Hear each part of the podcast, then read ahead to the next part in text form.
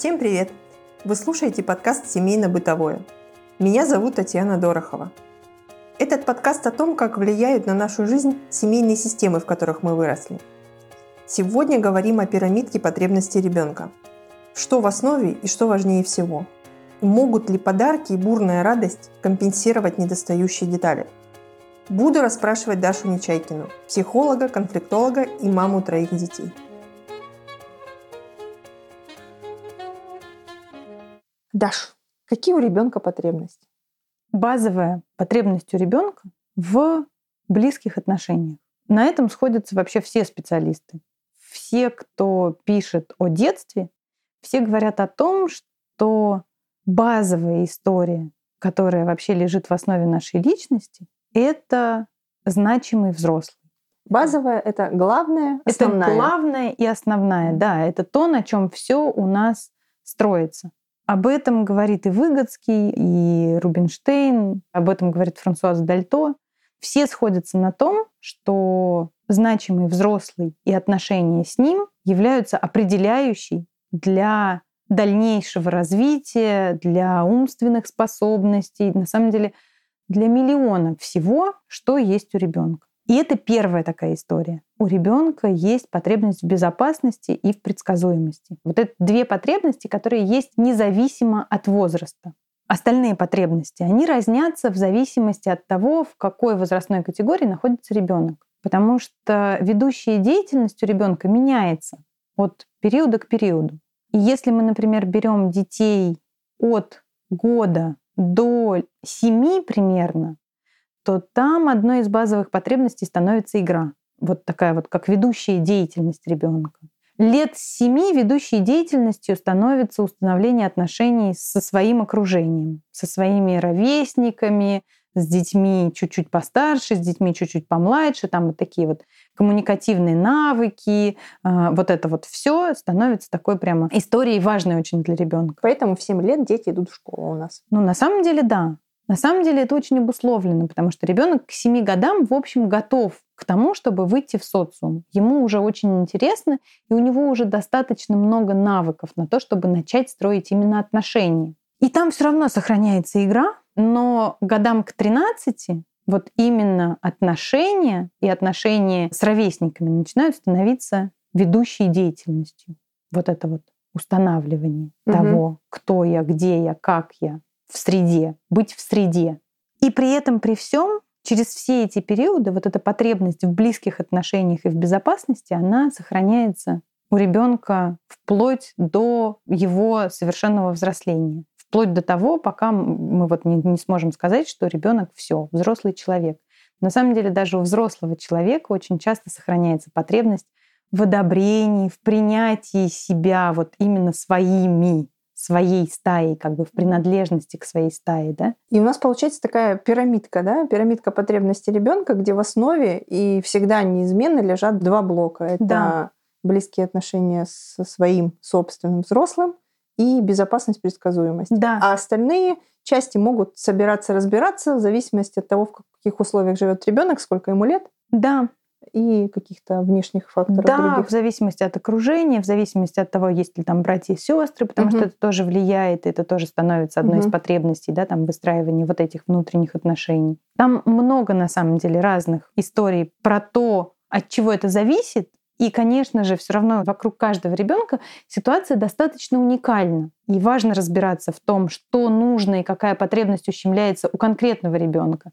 На самом деле это вот одна из таких классных историй, когда мы видим, что ребенок как-то себя ведет не так, угу. и что-то у него там с его поведением. И в этом смысле всегда важно посмотреть прежде всего на потребности, что там с ними происходит. Если про нашу работу говорить, э, чаще всего какие потребности не удовлетворяются у детей, с которыми мы работаем на группах? Слушай, ну вот видишь, потребность в принятии, потребность в одобрении, потребность в близких отношениях. Но близкие отношения, куда ни шло, они как-то выстраиваются. Все-таки взрослый у наших детей есть. есть постоянный. То есть это не детдомовские дети, у которых все время сменяется, да, вот этот вот близкий взрослый. Здесь у нас все равно мама всегда присутствует, ну, как-то бывает, что она не способна на близкие отношения, и тут мы смотрим, что с этим можно делать, да. Но в принципе она все равно как фигура, она тут есть. Ну, то есть какой-никакой, но кирпичик вот этот самый первый Да. основной у нас есть Да. у, у детей. И мы тоже всегда работаем на то, чтобы этот кирпичик укреплять, на то, чтобы мама замечала, на то, чтобы она одобряла, на то, чтобы она принимала, на то, чтобы она показывала границы, на то, чтобы она показывала ребенку, что он ее, что у него есть вот этот вот взрослый, на которого можно опереться. Потому что все, что я перечислила, это как раз укрепляет этого взрослого. Это как раз показывает ребенку, что взро- на взрослого можно положиться. Потребность в безопасности бывает нарушается у наших детей, когда они переезжают с места на место бесконечно, когда у них нет своего жилья, когда мама или вот этот вот близкий, вот этот вот взрослый совершенно не в не- в нересурсном состоянии, непредсказуем, не показывает границы, не одобряет, дает двойные послания, которые сегодня вот так, завтра вот так, зависит от ее настроения, никогда неизвестно, никогда непредсказуемо. И тогда вот эта базовая потребность в безопасности нарушается достаточно сильно. Мгм. Это то тоже, с чем мы часто сталкиваемся, когда вообще непонятно, когда ребенок не понимает, здесь он вообще может доверять или не может. Может он выстраивать здесь отношения или не может. Ему можно положиться. И это тот кирпичик, который тоже такой у нас страдающий, знаешь, такой Мгм. немножечко он покоцанный, понадкусанный кирпичик. И тут мы тоже все время смотрим, что с этим можно сделать, как можно укрепить маму так, чтобы она могла это дать ребенку. Почему мы все-таки работаем очень много с мамами? Потому что, ну, во-первых, к нам приходят мамы, а во-вторых, именно для того, чтобы она могла обеспечить ребенку вот эти потребности, чтобы она могла отвечать на эти запросы ребенка. И почему мы работаем а, на занятиях, например, для дошкольников, для которых важна игра, движение, развитие речи и все прочее, мы работаем всегда с родителями, родителей активно вовлекаем, потому что мы не можем вот этой игрой, которую мы даем детям а, на занятиях, удовлетворить их потребность э, низшего и более важного порядка, да. А вот обучив родителей такому взаимодействию с ребенком можем, потому что когда родитель вовлекается, когда он видит, как можно взаимодействовать с ребенком, и что он тоже может получать удовольствие от этой игры, от этих занятий, велик шанс, что он будет это повторять дома. А значит, вот эти вот нижние кирпичики в близком взрослом, в времени вместе проведенном, в какой-то стабильности эмоциональной безопасности, они тоже будут укрепляться через это Да. что невозможно взять детей сейчас, вот, да, с которыми мы занимаемся, разделить их с родителями и пытаться работать только с детьми, да, там развивать их речь, развивать их моторику, там еще что-то делать, это не будет иметь такое воздействие, как могло бы, если бы базовые кирпичики были в порядке. Да, да, потому что, опять же, если мы будем работать только на эти потребности, они будут проваливаться. Там нет такой базы, на которую им можно встать. То есть классно работать с ребенком на развитие речи, когда у него все остальное уже закрыто. Мгм. Когда все остальные потребности, у него, вот эти вот нижние, да, вот эти кирпичики, вот эта база, вот этот вот фундамент, он есть. Потому что когда этого фундамента нет, вот оно туда проваливается, оно как в болото все время будет туда проскакивать. Нет у него, у этого ребенка ресурсов, нет у него свободного внимания, нет у него мысли топлива на то, чтобы у него все занято, все его внимание занято тем, а что там мама? А мама вообще сейчас от меня отвернулась, а она, фу, ей не понравилось. Ой, она нет, она меня сейчас не принимает. Он не может заниматься речью, он не может заниматься там учебой, он не, ему не до этого. У него слишком много опасностей, слишком много тревоги. И ведь это же тоже, да, это же, ну, как говорит Петрановская, древний мозг наш бьет там в набат. Эгей, невозможно сосредоточиться на том, что ты сейчас делаешь, потому что неизвестно. Потому что если твой взрослый от тебя отвернется, ты не выживешь. Человеческий детеныш рождается самым неприспособленным существом на Земле. Он не выживет, если рядом не будет взрослого. И в этом смысле, ну, вся природа заточена на то, чтобы вот они такие миленькие, вот они такие хорошенькие, вот так и хочется, вот они такие пухляшечки, вот у них такие глазочки, все прям хочется их тискать и быть с ними рядом. И пахнут они вкусно маме. Все для этого, все для того, чтобы она ни в коем случае его не бросила. И когда она как-то его не одобряет, как-то его порицает, как-то его отвергает, все по-другому, там все, эгей, боже мой, все, аларм, невозможно, там сирена орет в голове. О каком развитии речи мы тогда говорим? Ну, это же и чистая физиология, когда ребенок находится в стрессе. Когда человек, любой человек, даже взрослый, находится в стрессе, но ребенок, а, тем более, у которого еще не сформированы адаптационные механизмы, да, он не умеет еще справляться с этой нагрузкой.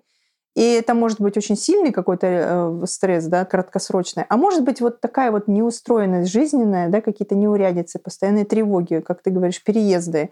И он видит... Постоянно как... меняющиеся какие-то там партнеры у, у мамы, mm. постоянно меняющиеся условия жизни. То я хожу в садик, то меня из садика забрали, mm-hmm. то меня запихнули там к бабушке, то меня пихнули в санаторий, mm-hmm. то mm-hmm. туда, то сюда. Вот это вот все. Yeah. И когда нет такой предсказуемости, да, и когда там нет четкой картинки, что будет ожидать. Это такой фоновый стресс, он вызывает повышенную выработку гормонов стресса, да, кортизола, кортизола в том да. числе. Все это подавляет любую любую познавательную, познавательную активность. активность. Да.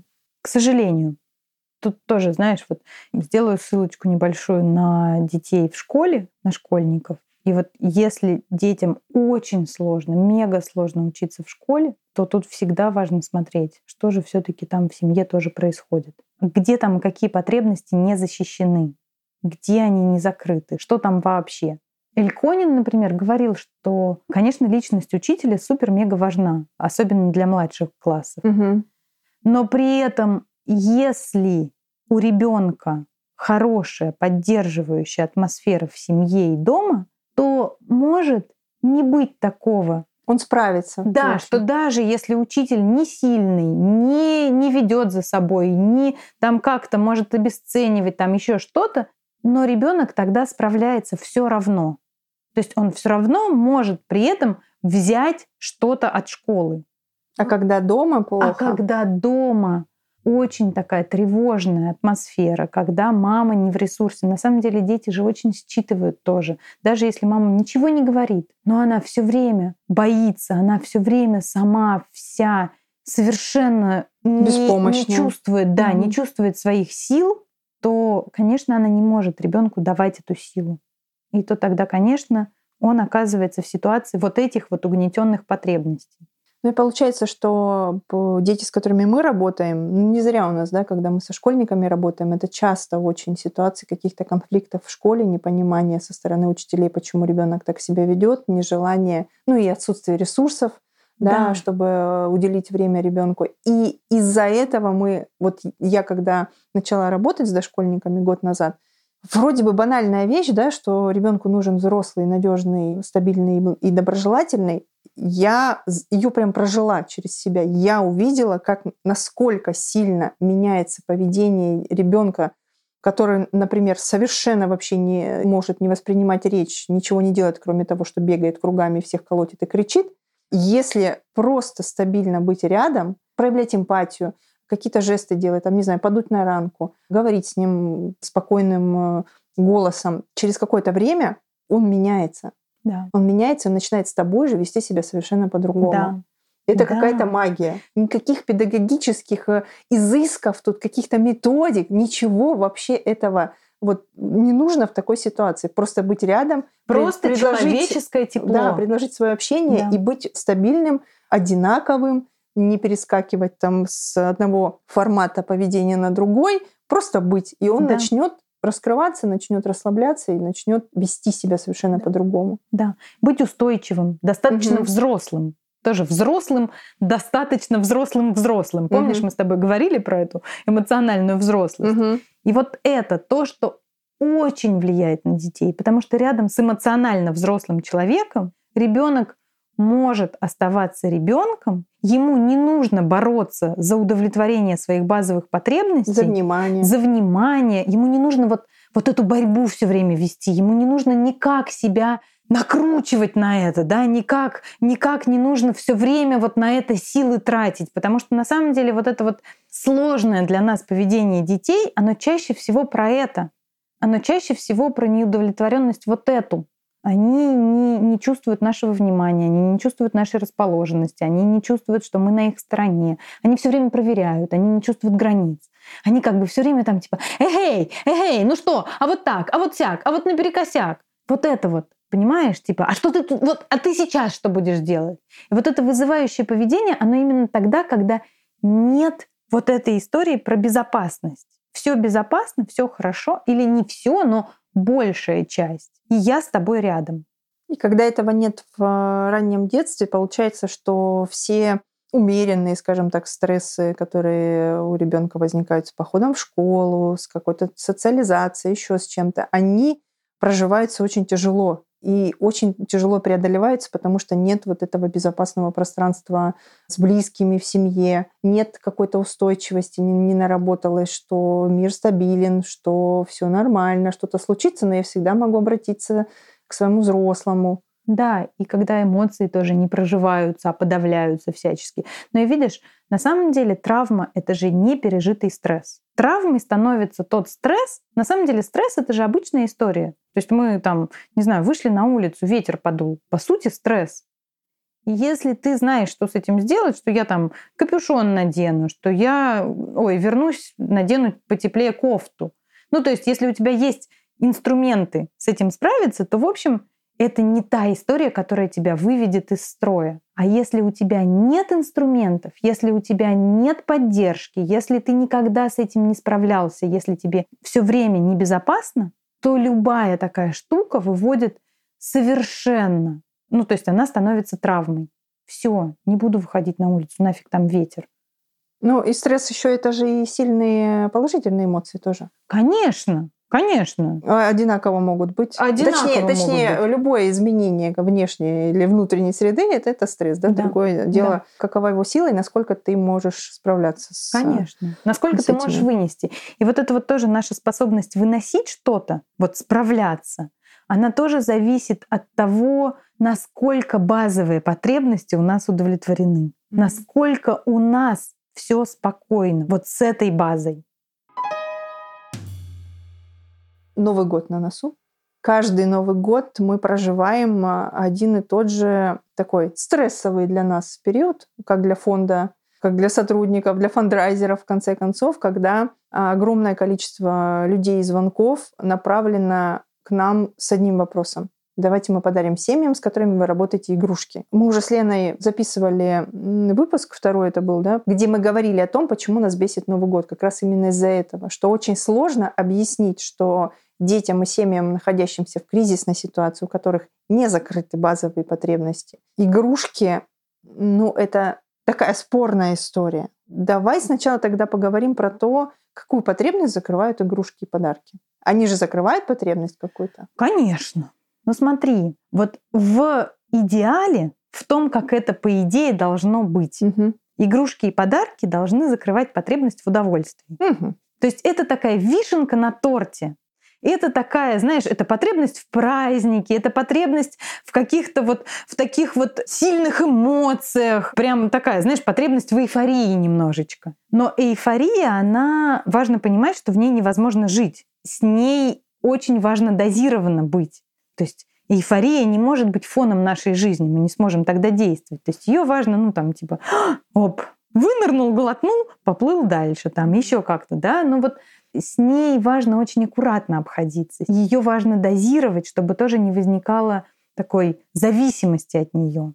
Очень часто игрушки и подарки закрывают потребность в любви, к сожалению. Игрушками и подарками Да. закрывают. Да, Потребность игрушками и подарками закрывают потребность в любви. Ну что, или там покупками, или какими-то там, хочется сказать грубым словом, подачками.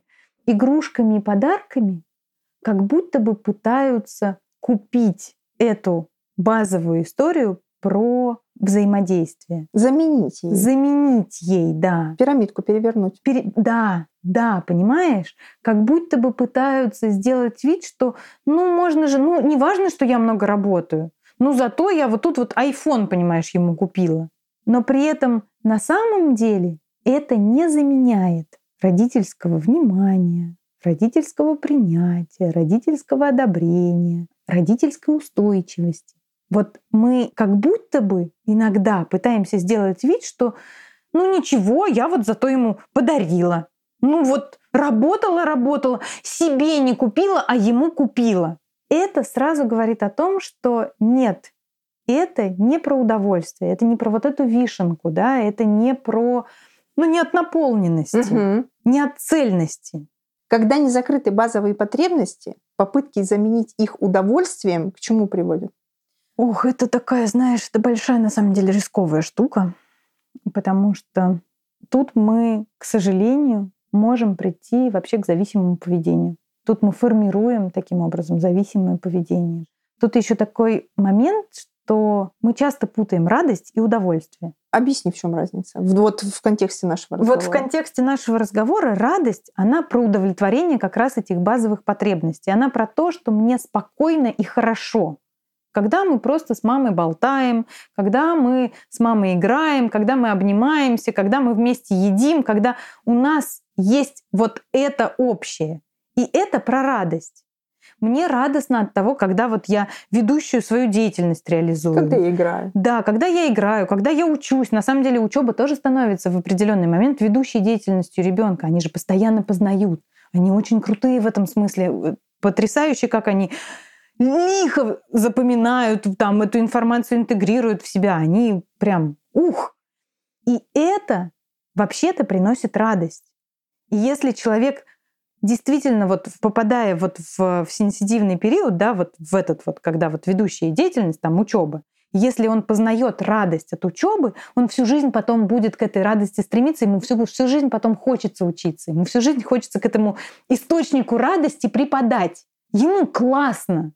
И к своему внутреннему ребенку, если он познал радость от игры, он может преподать туда, он может там типа, эй, эй, знаешь, там с чем-то легко внутри себя поиграть. Ему легко и весело жить, потому что оно усвоилось, и он к этому может вернуться. Оно у него есть. А удовольствие это что? Ну смотри, удовольствие это все-таки немножечко про такую сверхрадость. Вот именно про эту эйфорию, про то, чтобы глотнуть вот этого вот дополнительно чего-то угу. сверху, про такую экстра радость. Да, про экстра что-то, про дополнительную какую-то историю. Угу. Если мы вернемся к Новому году, то тут какая история? Вокруг этого праздника очень много выстроено таких смысловых конструкций о радости, а, духоподъемном, о чем-то таком а, веселом. И люди, которые нам звонят и предлагают купить подарки детям, и сложно очень соглашаются на какие-то варианты другие помощи семьям, детям, фонду, они же очень сильно внесут вот эту мысль про доставить радость. Но как нам объяснять, э, как ты думаешь, э, нашим партнерам, что невозможно доставить радость ребенку игрушкой, у которого не закрыты базовые потребности э, в безопасности, стабильности, если семья находится в ситуации, когда у них довольно много непредсказуемых вещей. Можно подарить ему все игрушки мира, и ничего в его жизни не изменится. Ну да, ему будет только хотеться и хотеться все больше и больше, вот припасть к этому удовольствию. Опять же, мы таким образом немножечко поддерживаем вот это вот, знаешь, такое потребительское и зависимое поведение.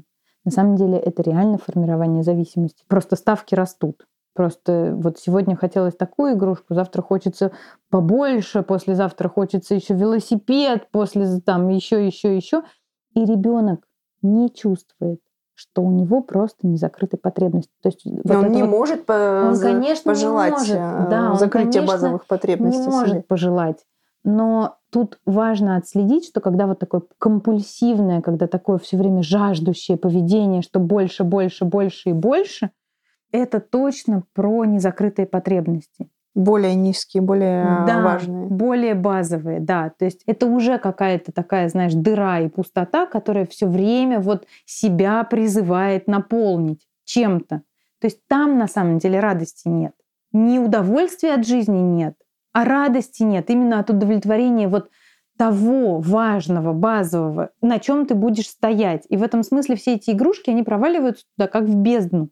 Они не заполняют, они не закрывают, к сожалению. Мне очень сложно об этом говорить, потому что я же видела, как люди трогательно это делают. Да. Как они продумывают, как они отзываются, как они прямо ищут там, я не знаю, какие-то немыслимые штуки, которые там захотел ребенок на Новый год. Я не говорю, что этого не надо делать, но очень важно помнить о том, что один подарок — это классно. И у наших, например, детей мы всегда организуем так, что один подарок будет, но заполнять пустоту, вот эту незаполненность, вот эту незакрытость базовых потребностей игрушками невозможно. Ни игрушками, ни книжками, ни ничем невозможно, пока тут нет у него, например, любящего взрослого, который с ним пойдет и за ручку эту книжку почитает, который с ним эту радость разделит, который с ним скажет «Вау!», а не скажет «Ой, блин, очередная тряпка» или что-нибудь такое, понимаешь? Важно, чтобы при этом, при всем мы не забывали о том, что базовые потребности требуют к себе внимания и сил. Ну, смотри, например, купить ребенку родителя никто не может. Но как можно ресурсы, которые планируют потратить на игрушку, превратить в радость закрытие других базовых потребностей ребенка? например, во внимании взрослых, пусть не из близкого окружения, ну, в каких-то занятиях для мамы, в поддержку родителей, чтобы они стали меньше тревожиться, стали спокойнее, получили ресурс какой-то, внутренний, внешний. Да, и тут хочется говорить про то, что ну, мы не можем дарить да, там, любовь, но мы можем дарить, например, классно проведенное совместное время да. для семьи сто процентов можем. Угу. Что мы можем сделать так, чтобы они сходили куда-то вместе, и там им было классно. И чтобы они пришли потом домой и сказали, класс, и долго еще это потом вспоминали, знаешь, полгода они будут к этому возвращаться, или там еще там не знаю сколько лет, и вспоминать, что, а помнишь, как мы ходили там в океанариум, угу. как там было красиво. Ну, то есть дарить что-то такое, что будет укреплять базовые что будет кирпичики. укреплять, да, что будет укреплять их связь что-то совместное, что-то про то, что они побыли вместе, про то, что они вместе что-то узнали, про то, что они вместе э, что-то пережили. Дарить то, что маме помогли оформить э, детские пособия. Да. Им стало финансово легче. Ну и видишь, вообще укреплять маму. Укреплять маму важно для ребенка. Вот мы когда работаем да, на группах поддержки для родителей, это же все для детей. То есть мы всегда ставим цель, какой ты хочешь быть мамой для своего ребенка.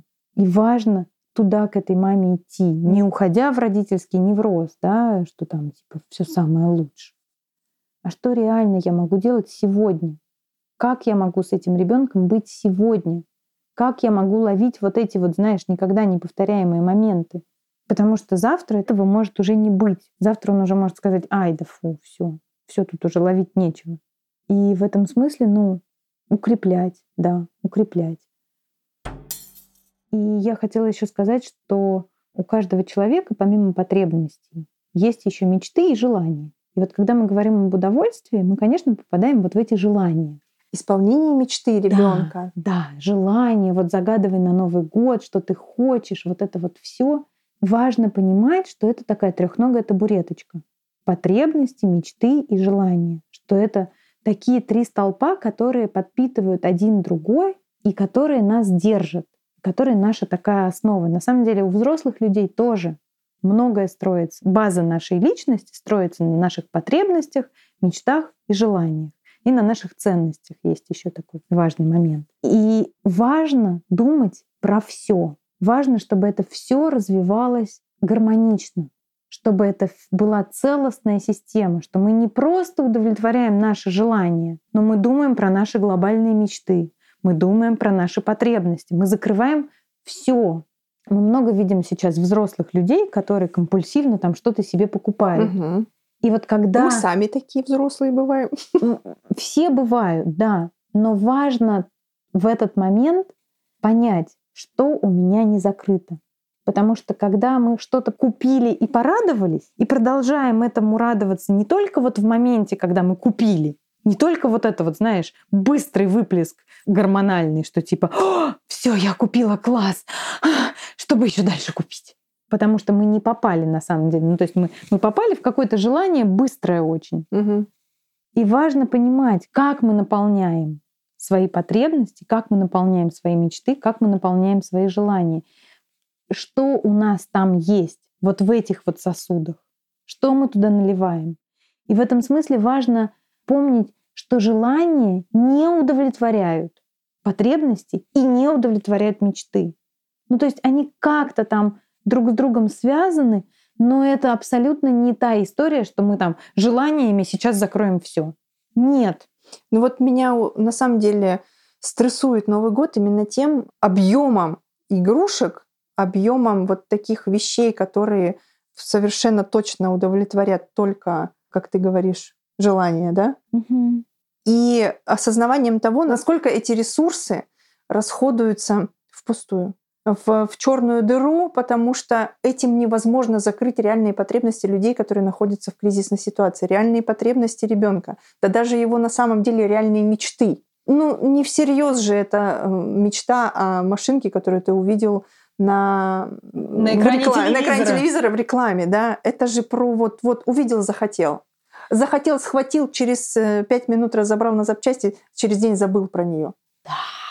Ну, это Да. же разве про мечту, это же разве про потребности? И я точно всегда считаю, и мы с Леной, моей коллегой фандрайзером, все время говорим, что человек, э, который жертвует, человек, который хочет сделать какой-то взнос, он тратит часть своей жизни, часть э, труда своего вложенного да, в этот ресурс. И он действительно э, может выбирать и распоряжаться этим ресурсом так, как ему кажется правильным. Но мне кажется, что мало еще, все-таки мало говорят о том, как еще можно распорядиться этим ресурсом. Ведь в основе этого стремления помочь, как мне кажется, лежит все-таки желание каких-то действенных перемен, какого-то влияния, которое продлится больше, чем 15 минут вот этой сиюминутной радости от обладания новой игрушкой. Ну, наверное, мне кажется, что люди хотят чего-то более глобального, более серьезного, более важного для детей. И хочется сказать, что игрушки классно, Ну, видишь, но да. они все-таки не про потребности, и они не про мечты, и они не про серьезные перемены в жизни ребенка. Люди надеются на эффект бабочки. Им кажется, что, о боже мой, я вот сейчас подарю тут что-нибудь, и волшебным образом вся реальность ребенка начнет меняться. Им правда так кажется, им действительно хочется изменить, им хочется, чтобы у ребенка все стало хорошо. Но тут важно помнить, что эффект бабочки в нашем случае случается один раз на 200 случаев. То есть мы не, не говорим, что нет никогда. Нет, бывает так, что действительно подарок оказывает огромное влияние на ребенка. Нам важно говорить о том, что мы не отказываемся совсем от подарков. Нет. Но нам также важно соблюдать этот баланс и не подсаживать вот на эту иглу подарков. Больше, больше, еще, еще. Вот это вот. И не поддерживать иллюзию, что это меняет все. Да, и не поддерживать иллюзию, что это все меняет. Нет, это классно, это классный подарок, да, спасибо. Да, это шоколадка, которой дети порадуются. Вот сейчас, сию секундно. Но при этом, при всем, возможно, что у семьи не будет денег на то, чтобы накрыть на стол на Новый год. Возможно. И поэтому важно думать про какие-то все-таки более глобальные изменения. Ну, не знаю, я вообще, видишь, я вообще за глубину. Я очень люблю, когда все-таки мы думаем о ситуации в целом. И думаем о каждом ребенке отдельно и о его ситуации целиком, о его индивидуальной пирамидке потребностей. И есть дети, у кого действительно, ну вот, радость и удовольствие, да, вот это вот прям удовлетворение желания, оно действительно повлияет волшебным образом. Но есть дети, у которых нет. И таких большинство. И, к сожалению, ну, видишь, в социальной сфере таких очень много, потому что, в принципе, потребительство уже процветает. Ну, то есть им везде суют эти подарки. В школе, на елке, на, на другой елке наши семьи обычно ходят по пяти, ну, не знаю, как в этом году это будет, скорее всего, этого, конечно, не будет, но вообще наши семьи обычно посещают там семь елок за декабрь. Все-таки не эта история важна. все-таки важно качественное совместное Да времяпрепровождение. я бы сказала, что важно остановиться на секундочку и подумать, что, да, что, что происходит сейчас вообще. И немножечко послушать, может быть, специалистов, которые работают с семьей, специалистов, которые работают с конкретным ребенком, и ставить вопрос не что хочет ребенок на Новый год, да? Мы уже говорили про то, что он захочет то, что видел в последний раз в рекламе игрушки. Угу. Они работают качественно и перед Новым годом очень активны. Вот. А то, что позволит закрыть его базовые потребности, потому что мы не двинемся вообще никуда дальше, если мы не отработаем с этими пластами. Да. Остальное все не имеет вообще никакого смысла. Да, это правда. Ну, не то чтобы прям никакого, но, но остальное имеет мало смысла. Мало смысла. Мало смысла. Да. Все провалится. Провалится. Да, да, все провалится в эту бездну, в эту, в эту прорву, в отсутствие этого фундамента. Вот. Ну и э, хочется как-то позитивнее закончить этот выпуск и напомнить то, про что ты говорила, что и базовые потребности, и какие-то мечты ребенка истинные, и какие-то вещи, которые действительно помогут э, ему, его семье выбраться из кризисной ситуации, они про радость. Они да. тоже про радость, да. про глубокую, большую радость, которая станет основой. Не единоразовую, нет, знаешь, не вот нет. эту вот пластиковую историю, которая там типа выкрасить и выбросить, как говорит моя бабушка. Хорошая поговорка. А про базовую такую большую историю, про то, на что можно опираться вообще в жизни. Про укрепление семьи, про укрепление родителей. И отношений. И отношений. Сильный угу. родитель, счастливый ребенок. Да. Этот подкаст делают сотрудники благотворительного фонда «Теплый дом». Наш фонд уже больше 13 лет работает в Петербурге и помогает семьям, попавшим в кризисную ситуацию. В описании выпуска вы найдете ссылки, по которым можно больше узнать о нашей работе и поддержать ее. Спасибо, что слушаете нас.